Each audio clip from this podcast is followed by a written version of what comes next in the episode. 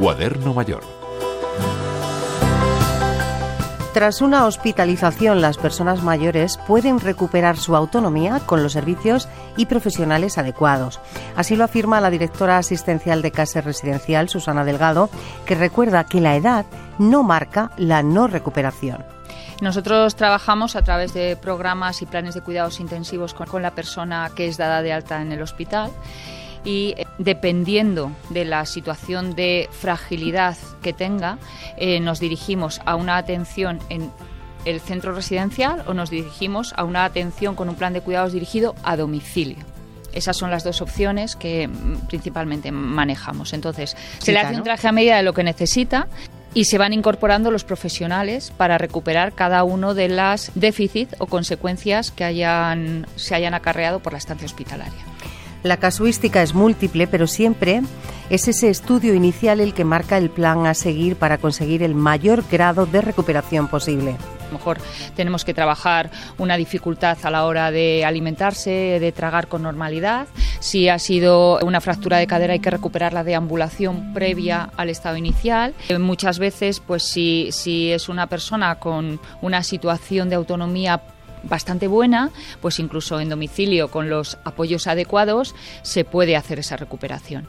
Y si eh, la situación es más eh, delicada porque hay patologías que mm, además acompañan al proceso de recuperación, pues eh, lo mejor muchas veces es una estancia definida en el tiempo para que pueda volver a casa.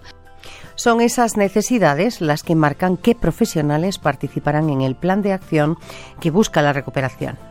Sí, sí. Hay un equipo multidisciplinar, pues eh, nosotros, nuestros equipos, tanto los que están en domicilio como los que están en residencias, pues eh, hay em, fisioterapeutas, hay terapeutas, eh, hay logopedas, hay enfermera, enfermería, medicina, hay psicólogo bueno, yo creo que el psicólogo empieza, empezamos todos a interiorizarlo, ¿no? Como algo bastante necesario. En, en el caso de la persona mayor, incluso más, porque es verdad que uno de los procesos que vive más intensamente es el, es el de caída libre en negativo, ¿no?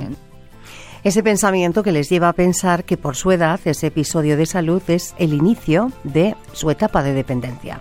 Ellos lo que piensan es que es el inicio de una etapa de dependencia y esto hay que superarlo con apoyo psicológico porque, lo primero porque no es real, no es verdad y lo segundo porque claro también tienes que contar con que la persona tenga un estado anímico lo suficientemente fuerte como para trabajar en la recuperación.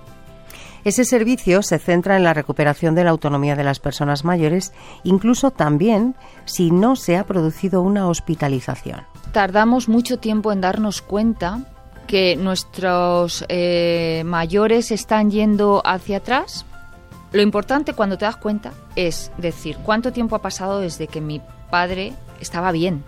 Porque si no es mucho tiempo, esto no se corresponde con un con la edad, con el envejecimiento progresivo. Esto se corresponde con que quizás el estado emocional ha hecho que lleva seis meses sin salir a ningún sitio, sin moverse demasiado, y esto sí que es verdad que les afecta. Entonces hay que empezar esa recuperación.